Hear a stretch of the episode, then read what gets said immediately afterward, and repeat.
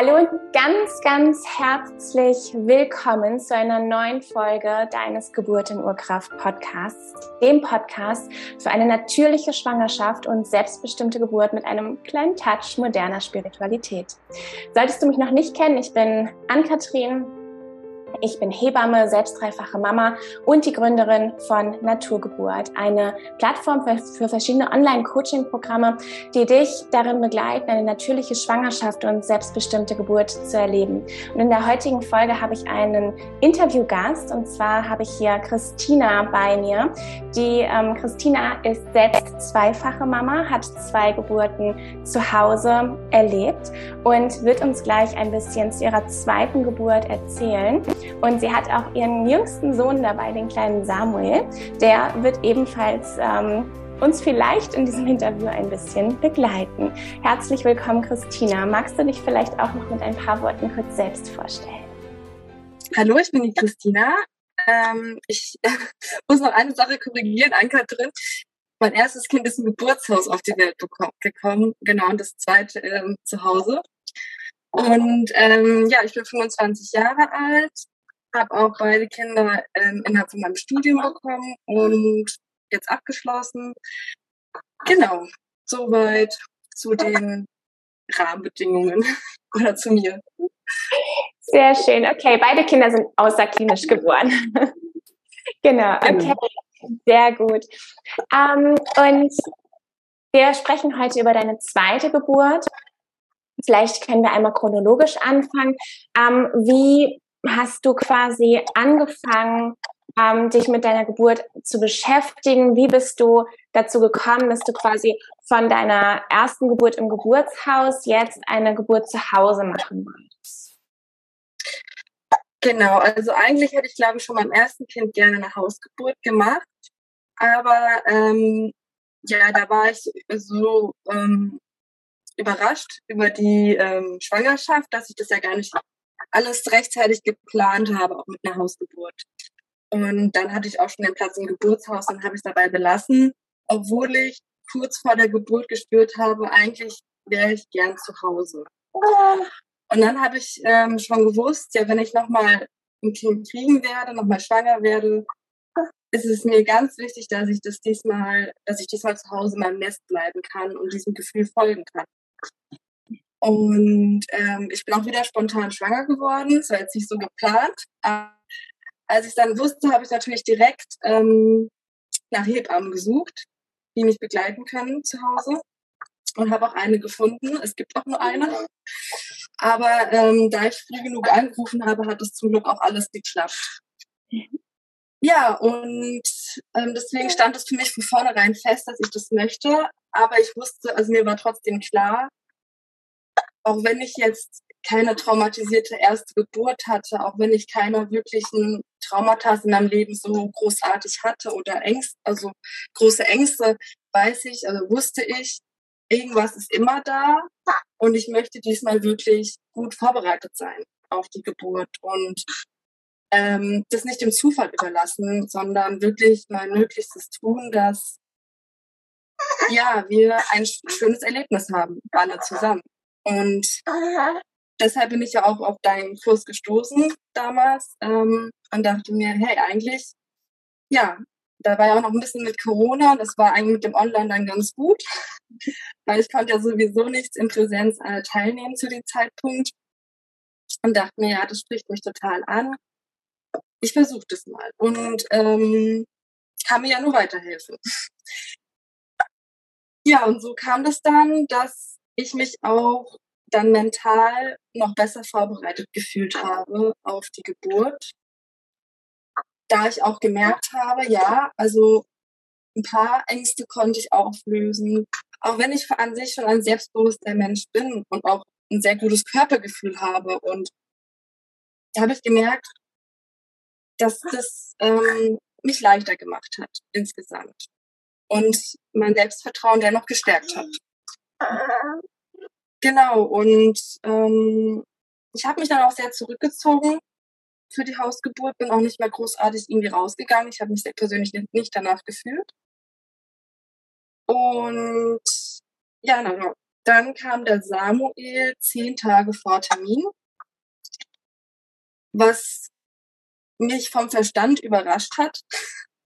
Aber eigentlich habe ich schon zu meiner Familie gesagt, na, sie müssen schon alles fertig haben, ich muss schon alles fertig eingekauft haben, da kann ja auch zwei Wochen früher kommen. Also ich glaube, mein Körper wusste das schon irgendwie, aber mein Kopf wollte natürlich noch ein bisschen Zeit haben für diesen Moment irgendwie, ähm, damit man ganz sicher vorbereitet ist. Und ich hatte eigentlich eine Wassergeburt geplant in der Regentonne. Ähm, wir hatten auch einen Probedurchlauf gemacht mit der Regentonne, eine Woche vorher oder vier Tage vorher. Ähm, da kann ich auf jeden Fall sagen, dass sich das wunderschön angefühlt hat, in dieser Regentonne zu, zu treiben, irgendwie zu, ja, mit dem, mit dem dicken Bauch dann irgendwie sich so schön leicht und ich bin auch gut rein und rausgekommen. Also habe ich gedacht, das wäre so schön, ähm, mal eine Wassergeburt zu erleben in der Regentonne. Magst du da vielleicht einmal ganz kurz erzählen für die Frauen, die vielleicht noch nie gehört haben, Geburt in der Regentonne, das jetzt irgendwie ganz äh, neu finden? Magst du da vielleicht einmal ganz kurz noch erzählen, was sind für dich die Vorteile einer Regentonne? Warum hast du dich für eine Regentonne und zum Beispiel nicht für einen Geburtspool entschieden? Genau, also ich habe da viel gelesen und viel recherchiert und der Geburtspool ist halt doch sehr flach.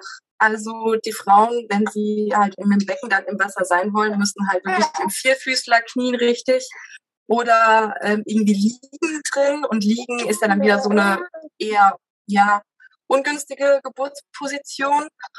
Und ich wollte dann, ich hätte mich vielleicht ein bisschen eingeengt gefühlt mit dem flachen Wasser.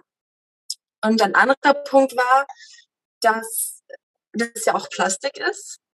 Und ich habe mich mal vor längerer Zeit mit Plastik beschäftigt und auch mit Weichplastik und Hartplastik und leider ist ja so ein Pool aus Weichplastik und äh, das riecht auch, also stinkt auch sehr stark.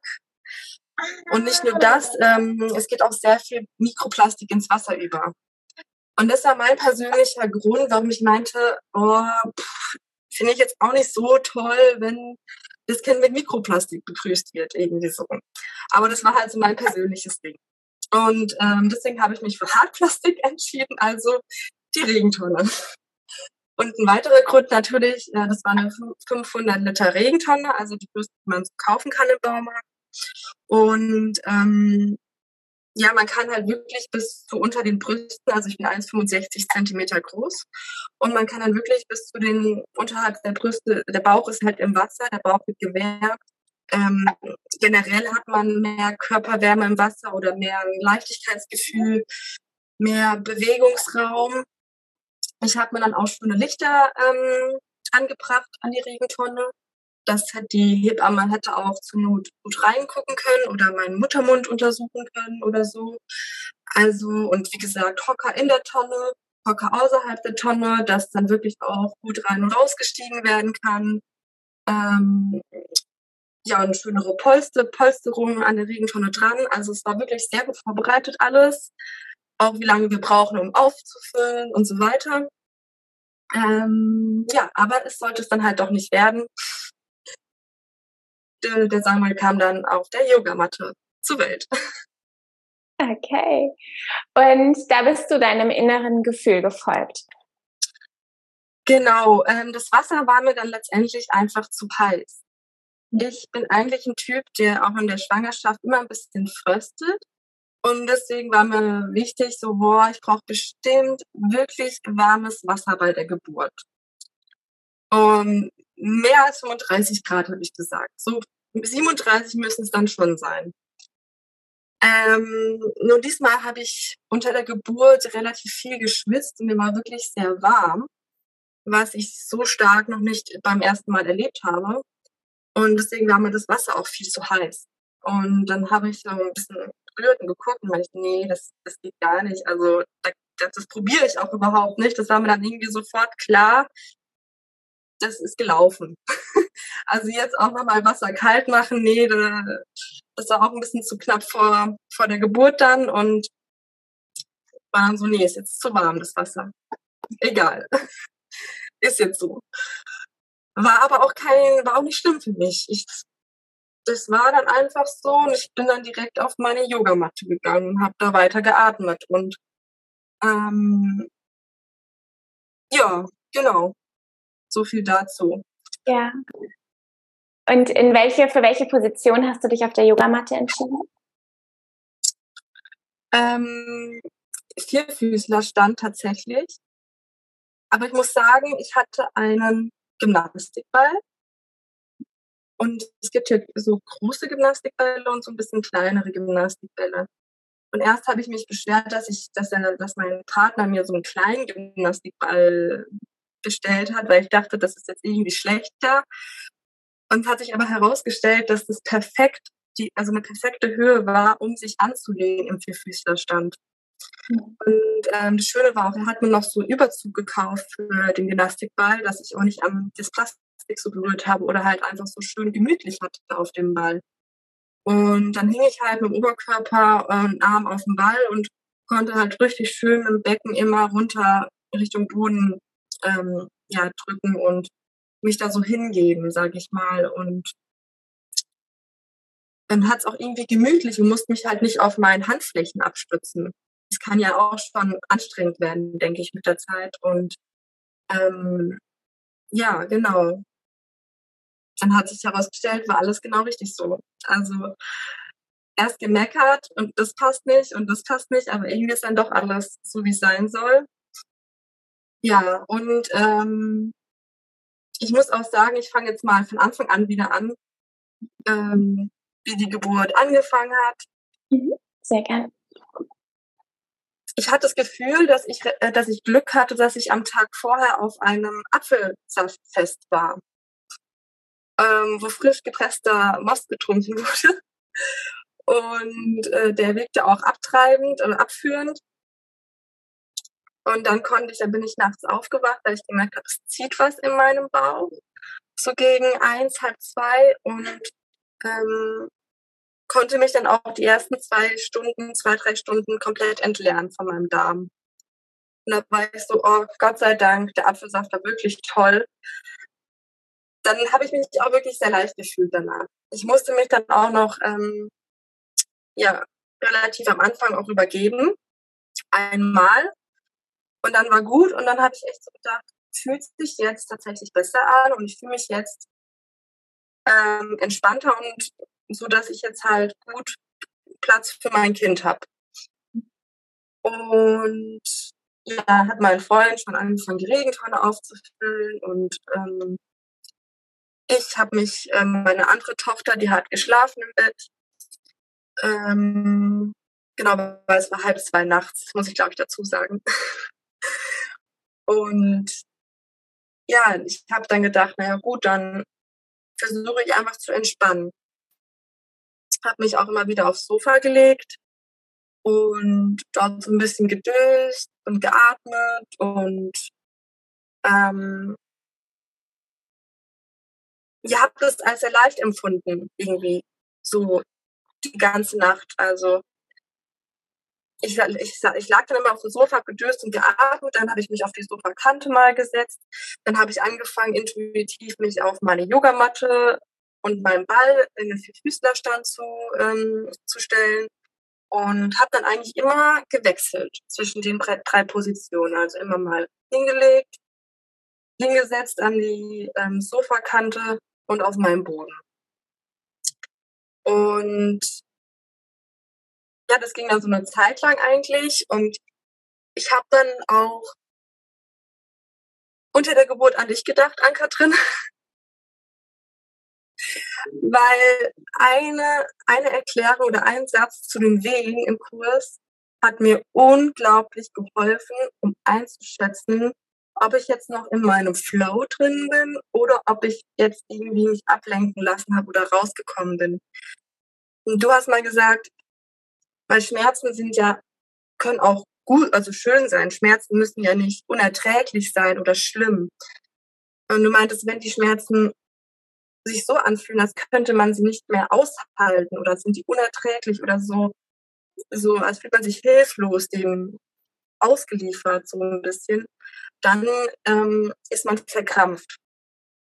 Und wenn man, wenn die Schmerzen sich aber so anfühlen, das kann man sozusagen mit denen mitreiten und mit denen mitgehen und ähm, das gut schaffen, ohne dass man das Gesicht jetzt arg verziehen muss. So, so irgendwie. Dann sind es die Geburtsschmerzen, die man auch sozusagen haben möchte oder die Entspannung, die auch, ja, die man erreichen will.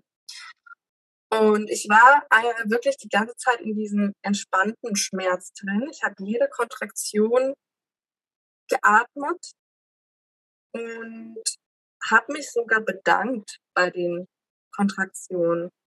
Und das hat mich in dem Moment selber überrascht, weil ich habe das nicht mehr vom Verstand gesteuert, sondern das war wie einfach, wie von, von Gott durchgegeben, würde ich jetzt sagen, für mich.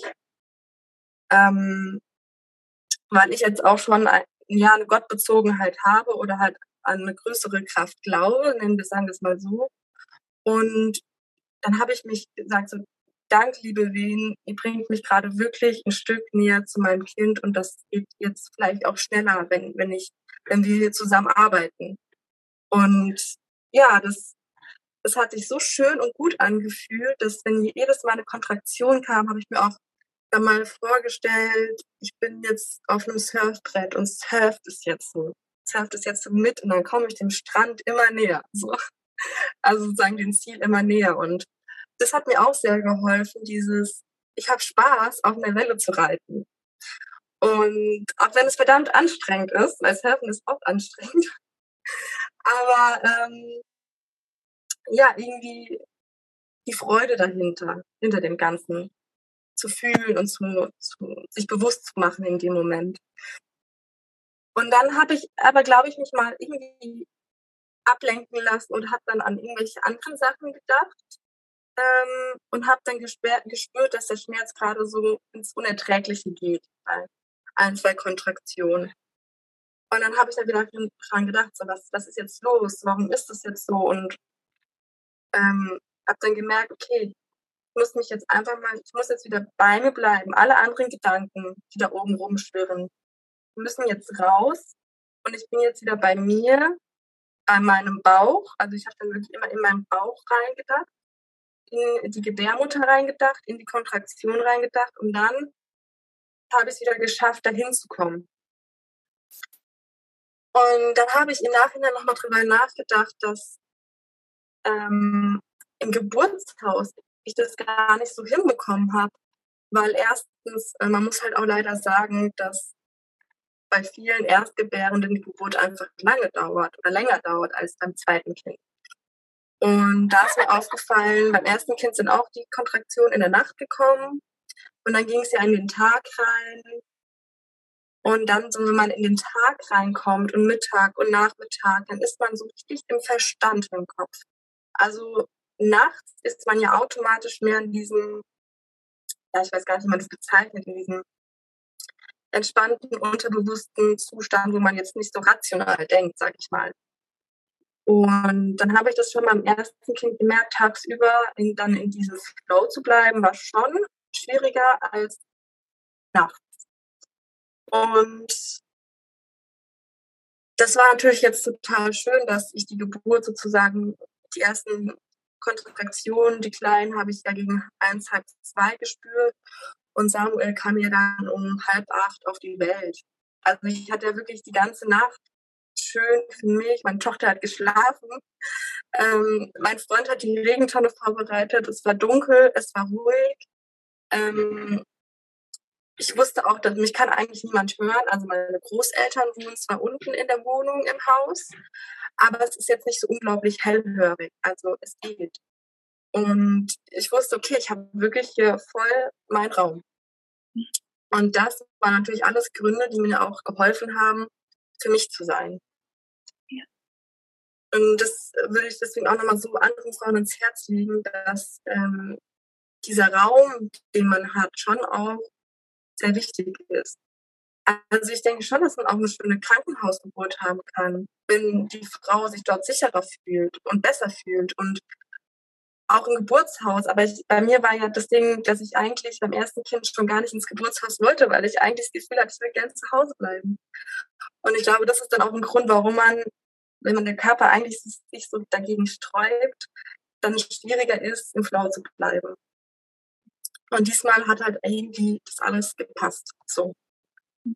Und ich wusste auch von Anfang an, dass ich meine Hebamme recht spät anrufen möchte, weil ich auch nicht von ihr gestört werden wollte, von ihrer Energie, von ihrem Dasein. Und ich wusste ja auch die ganze Zeit, mir geht's gut, meinem Kind geht's gut und habe von Anfang an geplant, sie vielleicht so ein, zwei Stunden vor der Geburt anzurufen. Also so zwei Stunden vor der Geburt anrufen und dass sie so eine Stunde, halbe Stunde vor der Geburt da sein soll.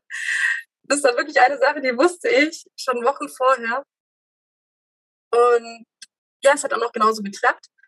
Weil ich irgendwann war dann der Zeitpunkt, wo ich zu meinem Freund meinte, wir müssen jetzt die Hebamme anrufen. Es war halb sechs. Und er so, ah nee, ich glaube noch nicht. Ich glaube, wir müssen die noch nicht anrufen. Nicht, dass sie zu früh kommt, weil der wusste ja, dass ich nicht will, dass sie zu früh kommt. Ich so, doch, nee, wir müssen die jetzt wirklich anrufen. Ich weiß das. Und ja, dann ähm, hatte ich auch Glück, weil die war in der Nacht noch bei einer anderen Frau, die ähm, geboren hat, ihr Kind gekriegt hat und hat dann gerade drei Stunden geschlafen und war ganz verschlafen am Telefon und meinte, ja, okay, sie macht sich fertig und kommt, trinkt noch einen Kaffee und kommt. Aber ähm, das war eigentlich auch nochmal ganz schön, dass das auch irgendwie hingehauen hat. Ähm, und sie war dann tatsächlich genau eine Stunde vor der Geburt bei mir zu Hause. Und ich war aber noch recht entspannt. Ich lag gerade auf dem Sofa und habe geatmet und sie hat es in dem Moment nicht so gut einschätzen können, wie weit ich jetzt eigentlich bin. Weil ich habe jetzt auch noch nicht, war jetzt noch nicht laut oder ja, irgendwie lag ich halt da rum. und dann hat sie schon so aus Spaß gesagt, ah, vielleicht kann ich ja noch mal heimfahren schlafen. Aber hat sich mein Muttermund mal angeschaut. Er war dann auf acht Zentimeter auf und dann meinte sie, ja, okay, ähm, das Kind ist gleich da wir bleiben jetzt alle hier. Und danach wollte ich eben in die Regentonne gehen, habe das ja dann gelassen, bin auf meine Yogamatte und dann ging eigentlich wirklich die Geburt richtig los. Also ich glaube so eine halbe Stunde, 20 Minuten bevor dann das Köpfchen rauskam, fing ich auch an lauter zu werden. Ähm, dann ist meine Tochter auch wach geworden, so um sieben. Die kam auch dazu, weil das war auch so ein Wunsch von mir, dass sie schon irgendwie dabei sein darf mhm. und das miterleben darf, was sie später vielleicht auch erleben wird. Darf ich da noch mal kurz einhaken? Ja.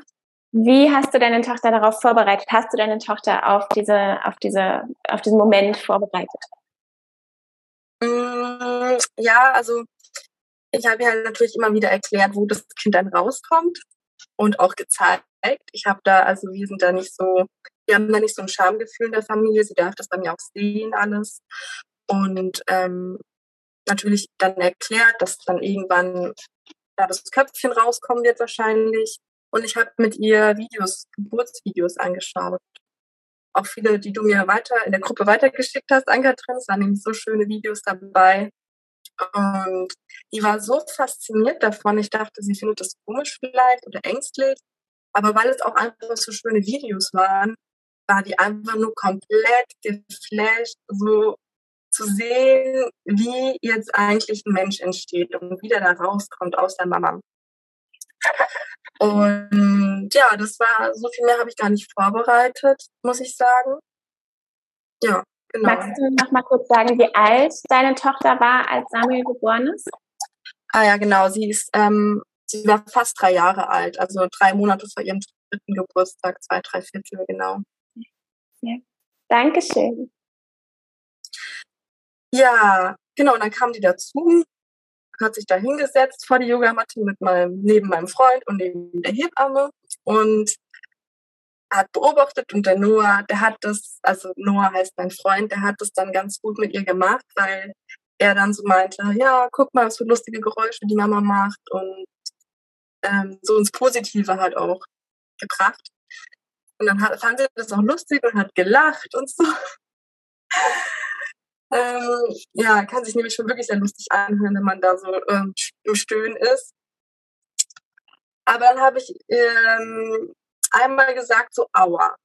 Dann war es nämlich auch schon da, wo das Kind dann durchs Becken durch ist und schon ja im Köpfchen schon ansetzt zum Ausgang. Und da habe ich dann wirklich gemerkt, ja, also das ist nicht das Angenehmste, wenn das Kind da so gerade verharrt in der Position. Da hat es auch ein bisschen wehgetan und dann so Aua. Und da wusste sie, okay, Aua ist nicht lustig.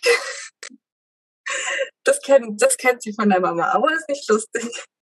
dann hat so ein bisschen, ja, auch Angst bekommen, so, so ein bisschen sich Sorgen gemacht. Und dann war aber klar, okay, sie kommt dann jetzt runter zu Oma und Opa.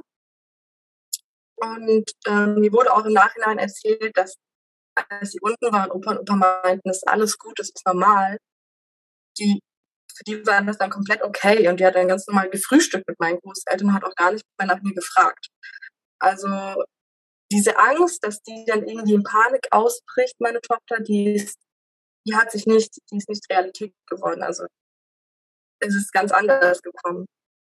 Und ähm, ja, der Samuel ist auch mit der Fruchtblase rausgekommen. Die ist bei mir vorher nicht geplatzt. Bei meiner ersten, bei meinem ersten Kind, also bei meiner Tochter, ist sie aber auch nicht geplatzt vorher. Da ist auch ja damit rausgekommen sozusagen. Ähm, bei meiner Tochter damals hat die Hebamme dann nachgeholfen, hat es ein bisschen aufgemacht, die Fruchtblase, dass sie dann noch aufplatzen konnte. Und beim Samuel ist er auch mit dem Kopf komplett mit der Fruchtblase rausgekommen und dann ist sie geplatzt. Und dann kam er eigentlich aber auch schon in der nächsten Wehe mit raus. Und die Hebamme hat dann den Samuel ein bisschen mit aufgehört, so, so mit, mit Schleppen, so, wie sagt man, mit, mit so ähm, zum Boden hin geführt. Also, dass der da sanft auf dem Boden halt landen kann, weil ich mit meinen Armen immer noch über dem Ball war und ähm, da hatte ich mir eigentlich diesmal gewünscht, dass ähm, ich mein Kind als erstes auffangen wollen würde, aber habe dann in dem Moment auch gewusst, nee, es passt jetzt so. Ich bin jetzt auch lieber mit meinen Händen am Ball. Es fühlt sich jetzt auch besser an. Es hat mir irgendwie Kraft gegeben und wusste und habe meine Hebamme natürlich auch vertraut und wusste, das ist alles gut so. Und ja, dann lag der Samuel da und ich dachte, cool, jetzt ist es geschafft und irgendwie war es total schön, die Nacht.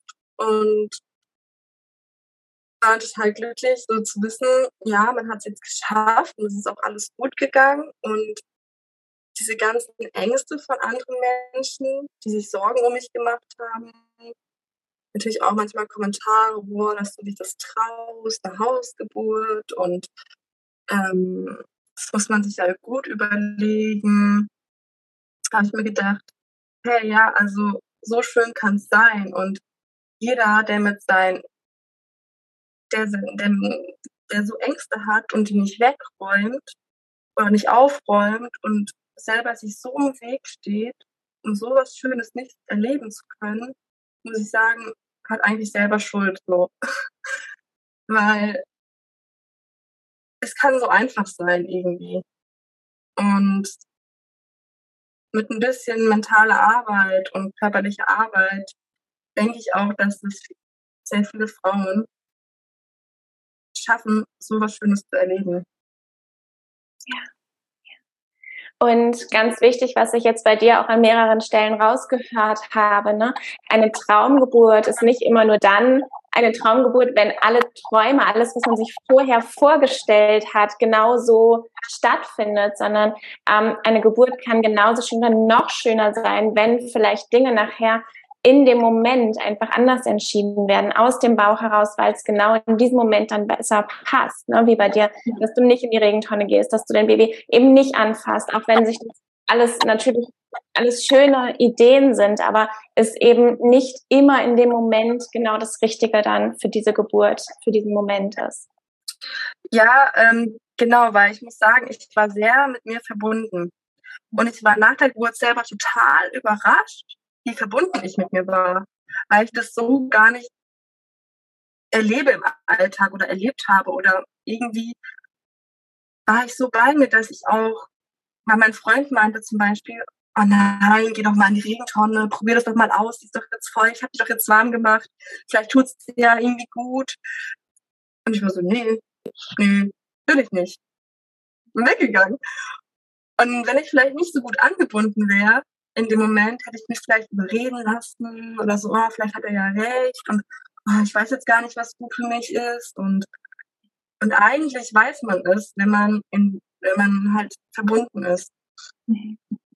Und was halt noch mehr überwiegt hat, als diese, diesen Plan machen, diesen genauen Plan für die Geburt oder äh, wie es jetzt auf jeden Fall sein muss, war, ich habe immer gesagt, das Universum gibt mir das Beste, was es für mich geben kann.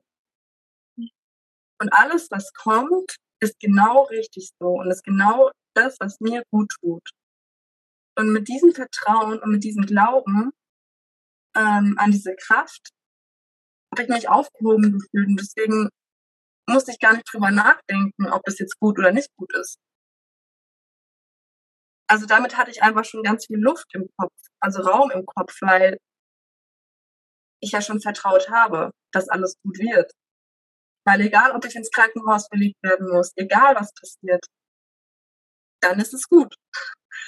Und es war halt sozusagen das Glück auch zu wissen, schon in dem Moment zu wissen, dass es alles gut ist. Und manche Frauen müssen halt dann auch erstmal vielleicht eine traumatische Geburt erleben oder auch ins Krankenhaus verlegt werden, um im Nachhinein zu erkennen, dass es auch gut war und dass es auch okay ist und dass es auch irgendwie der Weg war und sie daraus vielleicht was gelernt haben. Also das heißt, dass, dass jeder, egal welchen Weg man geht, was zu lernen hat aus der Situation. Ähm, aber ich denke trotzdem, dass es immer hilfreich ist, im Vertrauen zu sein. Ja. Ja, auf jeden Fall. Was war für dich unter der Geburt der Moment der größten Herausforderung? Das ist eine sehr gute Frage.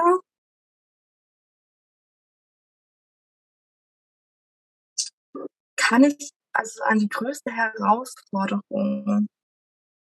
Es gab keine große Herausforderung in dem Sinne. Ähm, es gab, wenn dann nur vielleicht so kleine Momente, wo ich überlegen musste. Einmal ist zum Beispiel meine Tochter nachts aufgewacht und da habe ich mir zum Beispiel überlegt, gehe ich jetzt zu ihr hin mit meinen Wehen und beruhige sie, damit sie weiter schläft? Oder soll es jetzt mein Freund übernehmen? Und dann habe ich aber auch gespürt, nee, ist kein Stress, doch alles gut und ich lege mich jetzt zu ihr, die schläft wahrscheinlich in ein paar Sekunden wieder ein oder in fünf Minuten und dann stehe ich wieder auf und sie hatte mich auch kurz gehabt in dem Moment. Mhm. Und habe ich gemacht und war genau richtig so.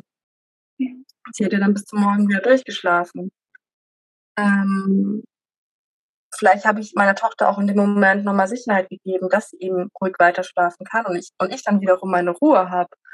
Und ein anderer Moment war vielleicht, wo ich mich daran erinnere, ich, ich habe dann schon sehr, sehr laut geschrien so die 15 Minuten, bevor er dann rauskam. Und ich habe es mir aber auch gegönnt. Also mir war total bewusst, es war nicht so, dass ich nicht aushalte, was gerade passiert. Es war einfach so, ich will das jetzt. Ich will jetzt schreien. Ich, ich will diese Kraft des Schreins nutzen für meine Geburt. Weil ich gemerkt habe, dass es, dass es hilft. Das Schreien hilft und es ist kraftvoll. Ähm, also ich glaube auch, dass man nicht schreien muss, und das Kind kommt total gut raus. Aber für mich war das halt in dem Moment genau das, was ich wollte. Und da hat meine Hebamme so gesagt, ich glaube, die hat sich vielleicht ein bisschen Sorgen gemacht, keine Ahnung. Ich habe sie gar nicht mehr danach angesprochen auf das Thema. Aber sie meinte irgendwie so, ah ja, jetzt versuch wieder ruhig zu atmen oder, oder irgendwie so, jetzt komm, jetzt sei mal wieder ein bisschen ruhig oder leise oder so. Irgendwas, ich weiß nicht mehr genau ein Wortlaut, aber irgendwie so, dass sie das vielleicht beunruhigt hat, das laute Schreien. Mhm. Und dann ähm, habe ich mich aber auch von dem Kommentar nicht rausbringen lassen, weil ich wusste, es ist meine Geburt, ist mir doch egal, was die sagt. Ich schreie jetzt einfach weiter. Und deswegen gab es in dem Sinne keine richtige Herausforderung bei der Geburt, weil ich das Gefühl hatte, dass ich komplett da durchgetragen wurde und in jedem Moment den ich, wo ich eine Entscheidung treffen musste als Frau, als Mutter, habe ich die Entscheidung getroffen, die mir gut getan hat. Und deswegen, ja, gab es keine große Herausforderung mehr. Oh. Super schön. Super, super schön, wie du das beschreibst. Und auch dieses Lautsein unter Geburt ist so ein wichtiges Thema, da sich einfach zu trauen, einfach loszulassen, wenn es sich genau danach anfühlt. Und ähm, genau diese Energie zu nutzen, beziehungsweise vielleicht auch einfach diese Kraft noch auf diese Weise zu kanalisieren, weil einfach eine unglaubliche Urkraft im Körper einfach herrscht in dem Moment. Danke, dass du das nochmal so ausgeführt hast aus deiner Perspektive. Super schön. Ähm, eine Frage wollte ich gerade noch stellen. Was war denn das noch? Ähm, wie mh, mm, oder, oder was, was würdest du sagen, war für dich so der wichtigste Grundstein in der Vorbereitung? Was war da das Allerwichtigste für dich in der Vorbereitung? In der Vorbereitung. Äh,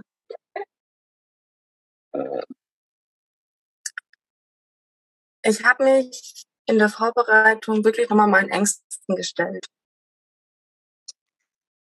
Ähm, ich habe dann so zwei Wochen vor der Geburt gemerkt, irgendwie kommt dann trotzdem immer dieser Gedanke hoch, was ist, wenn es nicht klappt? Was ist, wenn doch was ist? Was ist, wenn du doch ins Krankenhaus musst? Ähm, ja, darf ich das diesmal erleben, so was Schönes zu Hause? Oder gehört das nicht jetzt auf meinen Weg dazu? Und die Gedanken hatte ich halt so öfters. Ich hatte dann, ähm, ich habe eine Freundin, die hat mir dann eine Technik gezeigt, wie man dann solche Ängste nochmal auflösen kann aus energetischer Ebene. Oder eher gesagt, genau, Ängste und wie man sich auch energetisch von Personen lösen kann, die vielleicht nicht so gut mit einem meinen. Oder die vielleicht negativ über einen denken oder vielleicht sich denken, haha, die mit ihrer Hausgeburt, die landet eh im Krankenhaus oder so. Sowas gibt's ja.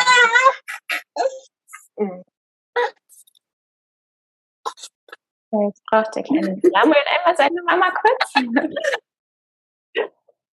So. Und ähm, dann habe ich nochmal so eine Technik gemacht, um das aufzulösen. Und dadurch war dann Ruhe in meinem Kopf. Mhm. Und das war ein ganz schönes Erlebnis auch, dass dann bin ich wieder ins Vertrauen gekommen. Also nicht wieder in dieses Zweifeln und Überdenken, sondern wieder rein ins Vertrauen, okay, ich habe jetzt wieder das auf oder versucht aufzulösen, ich habe jetzt wieder was getan dafür, jetzt überlasse ich es wieder dem Schicksal. Das war so eine große Vorbereitung. Und eine andere große Vorbereitung war auch, ähm, mich von meinem Freund ein bisschen energetisch zu lösen. Weil wir auch Streit hatten einen Tag vorher. Also an dem, genau an dem Tag vor der Nacht hatten wir noch Streit. Und ich habe da so richtig auf mich beharrt und bin nicht so ihn eingegangen mehr, sondern wirklich so, äh, was erlaubt er sich? Ich bin hochschwanger und ich will jetzt sozusagen meine Ruhe und ähm, früher, also normalerweise bin ich dann viel schneller so, dass ich den Streit schlichten will, Harmonie will und es so, dass man halt wieder so, ja, es einfach gerne möchte. Und dem war es so, nö, ich fahre jetzt auch alleine auf das Fest ohne ihn, ich mache jetzt mein Ding, ähm, ich muss es jetzt auch keinem mehr recht machen. Und so eine gewisse Unabhängigkeit würde ich beschreiben. Ähm, was ja auch so ein bisschen leider in uns drin ist, so ein bisschen so ein Missverhältnis von, von der männlichen Energie und der weiblichen Energie. Und ich denke, das erleben einfach ganz viele. Und ähm, ja, so diese, diese Auseinandersetzung, dieser Konflikt hat mir auch für meine Geburt geholfen, für mich einzustehen. Und ich glaube, das war auch ein Grund, warum ich unter der Geburt dann mich nicht von meinem Freund bereden lassen habe. Also so, steig doch in die Tonne. Nee, ruf die Hebamme noch nicht an. Sondern, dass ich dann sozusagen ihm getrennt war, so energetisch von ihm und so unabhängig, dass ich dann einfach wirklich auf mich hören konnte. Mhm. Weil es ist halt einfach so in der Partnerschaft, ähm, die Energien vermischen sich so. Der eine macht ein bisschen was von dem anderen nach, der eine macht was von dem nach. Und ich glaube, man ist man nicht mehr so ganz man selbst. Das ist irgendwie ganz natürlich so auch irgendwie, dass wenn man so zusammen wohnt und lange zusammen ist, äh, passiert das automatisch. Und ähm, dieser, dieser Konflikt hat irgendwie dazu beigetragen und war auch für mich persönlich eine große Vorbereitung für die Geburt. Ja. Okay, das heißt, es war einfach so eine, so eine klare Grenze für dich, ohne dass es jetzt ist, nee, wenn du sagst, ich soll das jetzt machen, dann mache ich es erst recht nicht, so nach diesem Motto, mhm. sondern es war einfach für dich eine klare Abgrenzung, dass du da ganz bei dir bleiben konntest und in deinem Gefühl. Genau. Mhm. Ja. Und es war dann auch unter der Geburt alles ähm, gut zwischen uns. Es stand auch nicht zwischen uns. Das muss ich, ist auch noch wichtig zu erwähnen, weil im Gegenteil, ähm, durch diese Trennung zwischen ihm und mir konnte ich wirklich eine sein und er konnte seine Aufgaben erledigen. Also jeder konnte seine Aufgaben erledigen, die für die Geburt wichtig waren. Und er hat super den Raum gehalten für mich. Er hat auch mal durchgeräuchert. Er, er war einfach da, aber er hat sich nicht eingemischt. Und jede Frau braucht es anders mit der Geburt. Manche müssen mit ihrem Freund kuscheln, manche wollen alleine sein. Ähm, für mich war das genau richtig so, wie es halt war, dass er da war, ähm, den Raum gehalten hat, aber wir trotzdem irgendwie so unser eigenes Ding gemacht haben wieder. Ja. Wow, super schön. Was würdest du jetzt einer Frau, die ähm, schwanger ist, egal ob mit dem ersten, zweiten, dritten Kind, was würdest du ihr aus deiner Perspektive gerne noch mitgeben wollen? Was würdest du ihr sagen wollen? Was wäre so dein Nummer eins Tipp ähm, in Vorbereitung auf die Geburt? Mein Nummer eins Tipp, Vertrauen ins Leben zu haben. Und ähm, es nicht dem Zufall zu überlassen, sondern auch was dafür zu tun, dass man sowas Schönes erleben darf. Genau.